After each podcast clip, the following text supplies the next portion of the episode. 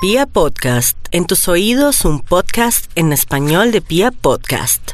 Hola, yo soy Leonardo y para mí es un orgullo presentarle al curioso Dr. Fleming.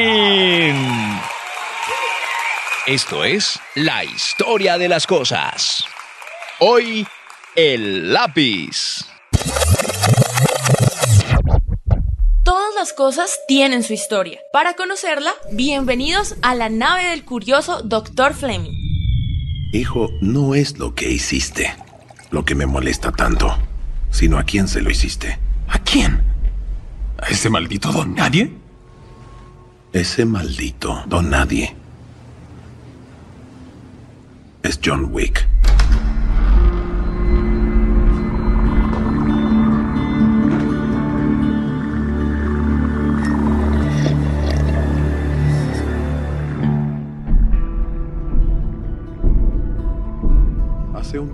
Fue nuestro socio.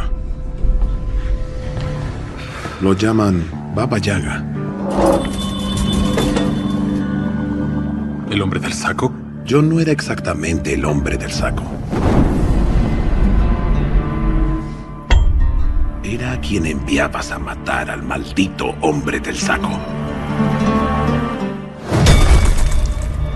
Oh, John es un hombre de foco.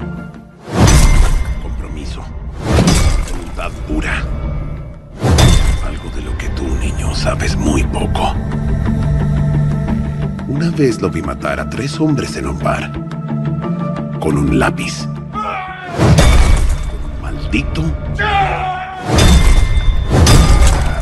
Lápiz.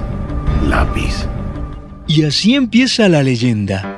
Y sin ánimo de spoilearlos, o bueno, mencionar y de paso arruinar la más reciente entrega del asesino implacable John Wick, va por la tercera, ¿no? Les cuento que se encarga de un oponente armado nomás de un libro. Ah, pero la historia de hoy es la del mágico instrumento con el que todos tenemos letra bonita. O bueno, con eso justificábamos nuestra pésima caligrafía en el colegio. Ya me sentí como el abuelo Simpson, hablando a los pequeños de Springfield. Tienen razón, deberían tenerlos. Yo no debería estar oyendo quejas, debería estar con ustedes, compañeros. El Señor nos dejó ser viejos por una razón, para ver los defectos de todo lo que Él hace. Claro, Abraham, pero recuerda que para esos defectos nuestro protagonista siempre lleva consigo el borrador del otro extremo. El lápiz, una herramienta tan útil, sin embargo, escribir a mano tiene futuro. ¿Está condenado el lápiz a la extinción? Pero si lo mío es la historia, ¿de repente ahora le voy a hablar del futuro? Siento que el guionista está más emocionado que yo con la quinta temporada de Black Mirror.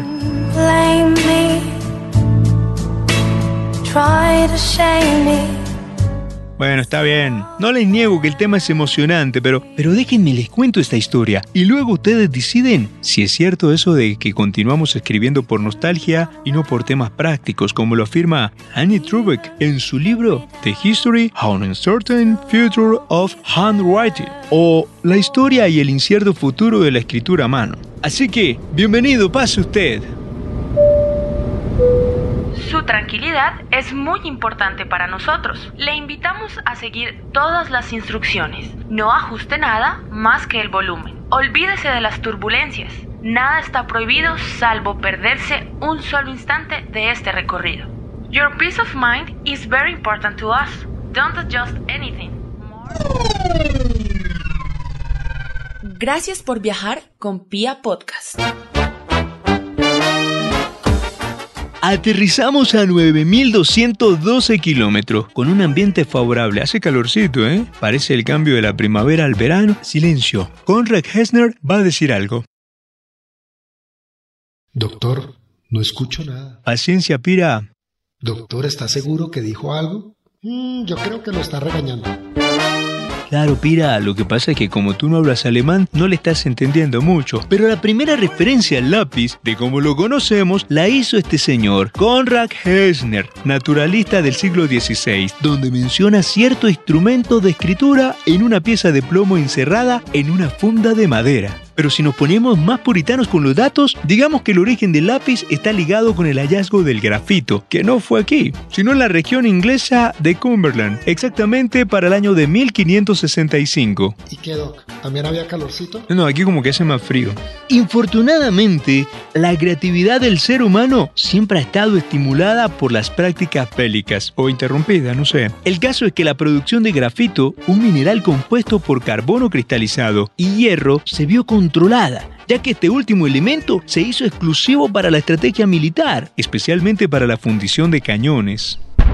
Era tan tensa la situación que cada minero era minuciosamente revisado y en caso de ser sorprendidos intentando sustraer el valioso metal, podrían ser severamente castigados e incluso condenados a la horca.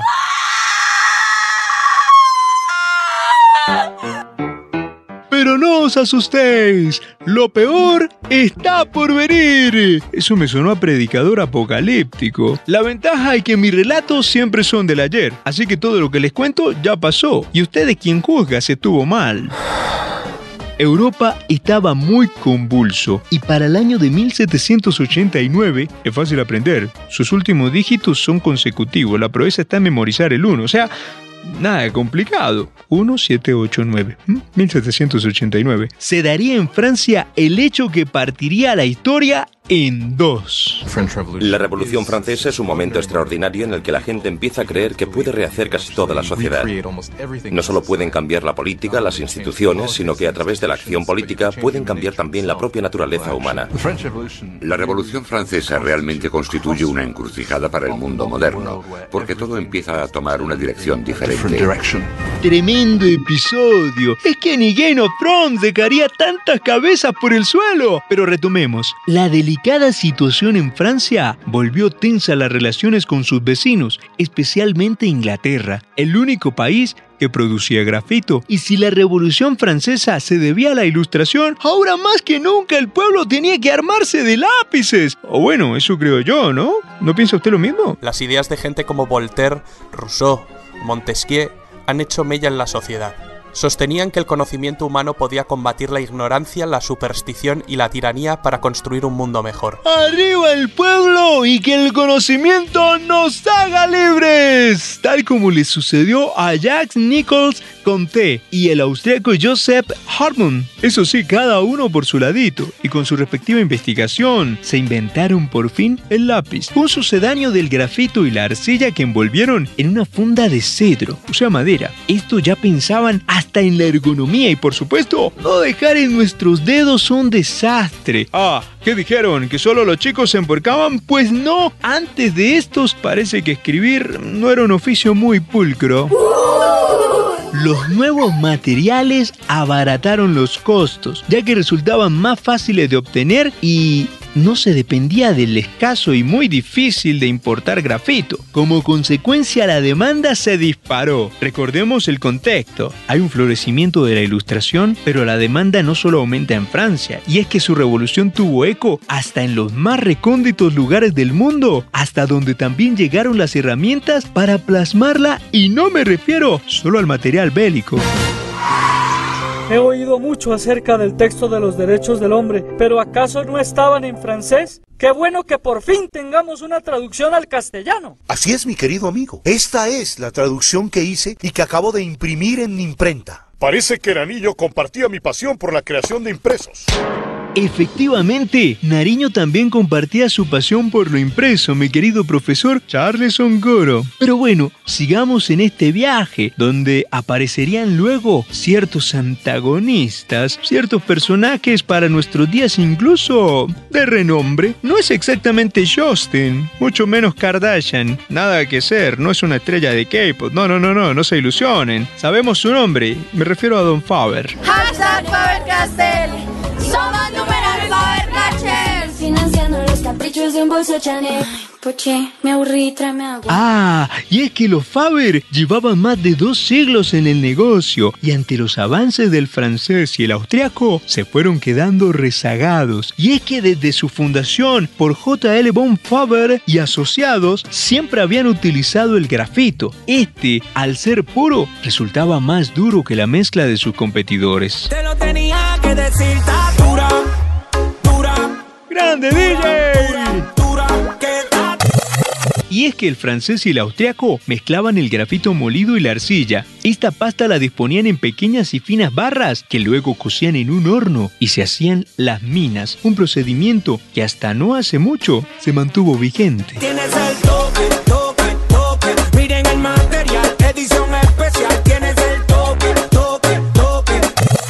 En el siglo XIX ya eran populares hasta de diferentes colores, gracias al uso de anilina, sustancias contenidas en alquitrán y que entre otras cosas son el origen de los modernos lápices de ojos y el rímel para las cejas. Rímel, término muy usado en España, ¿no? Por cierto.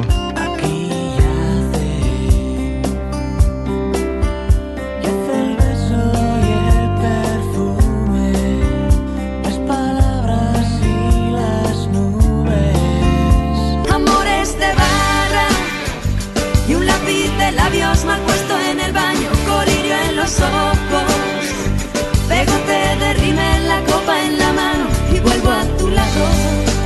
Vaya, elementos que te disfrazan de alegría, pero nada más lejos de la felicidad. Un disfraz al fin y al cabo. Bueno, seguro escogí las dos peores canciones para ilustrar mi afirmación del uso de la palabra. Eh, prometo no seguirme desviando. Retomemos. El lápiz le iba muy bien, pero a este relato le faltaba algo. Como un Batman, su Robin. A un Sherlock Holmes, su Watson. A un Tibón, su Pumba. O a un Bart Simpson, su Milhouse. A un C-3PO, un R-32. A un Tarzán, su Chita. A un Gordo, su Flaco. A Martin McFly, su Doc Emmett Brown. A Mel Gibson, un Danny Glover. Eh, ¿Quién es Danny Glover? Ah, es el negrito de Arma Mortal. Sí, es verdad. ya, ya me acordé. A un Han Solo, su Chewbacca. Así como para que no estuviera tan solo. Fue entonces como apareció ese compañero inseparable de aventuras. El Sancho Panza de este relato. Y es que no estaría sino para apoyar al lápiz en su odisea, procurando corregir sus disparates. En un mundo donde era prohibido equivocarse debido a que no teníamos cómo corregir, el químico inglés Jay Priestley descubrió la leche de. ¿Todavía no lo descubren? Como todo superhéroe, prefiere mantener oculta su identidad. No, mentiras. La savia de Evea o leche de árbol es nada más y nada menos que el borrador, capaz de desaparecer los trazos del grafito. Esta nueva pareja estelar se convirtió en el verdadero dúo dinámico. Noticia no muy agradable para los vendedores de plumas de ganso, quienes veían cómo se reducía su mercado se hicieron tan populares debido a que todos los podían llevar sin riesgo a sufrir porque se les regala la tinta. Y hubo casos como el del compositor del Chotis. No, no, no, Pira, no, no, no. Bueno, tal vez sí. Bueno, tal vez tienen que ver en el fondo, ¿no? Bueno, prometo buscar una referencia a propósito de esta canción. Pero no, no, no, no. Me refiero al Chotis Pichi. Ese. No, sabes, Pira, dejemos el anterior. Ese, el nuestro. Francisco Alonso, el granadino compositor de tremendos éxitos para aquella época en que no había Billboard o listado parecido o que les midiera, llegó a coleccionar ejemplares tan exóticos como lápiz tenedor, con el que escribía música y por supuesto, pues almorzaba, ¿no? También tenía un lápiz pipa, un lápiz destornillador, un lápiz batuta y cientos para casi todos los usos, o por lo menos los que nos alcanzamos a imaginar. Algo así como un lápiz para cada aplicación en nuestro hoy en día. Se dice que los guardaba con un gran celo y orgullo en el estuche de la caja de su violín favorito. Pero al lápiz todavía le faltaba una innovación, y esta vino por el año de 1915, cuando inventaron el portaminas, casi que la perfección por aquel sistema de punta continua que le dejó al nivel del bolígrafo en los campos de la escritura. Desde entonces no ha cambiado nada, pero las formas de escribir sí. Este libreto lo hizo alguien no con pluma, es más, hasta sin papel. Prescindió del borrador reemplazándolo por el backspace. Seguro, usted ya ni con lápiz tiene letra bonita. ¿Cuándo fue la última vez que hizo un dibujo? Hoy, solo por el placer de escribir, tome a nuestro héroe entre sus dedos y déjese llevar por el fascinante universo de los garabatos. Ya verá cuánto placer hay en esta acción. Si no tiene nada que escribir, déjeme le dicto una cosa es cualquier vaina. pero su historia no puede ser cualquier cosa. Soy el Dr. Fleming. Espero nos encontremos en futuros vuelos. Gracias por viajar con Pia Podcast.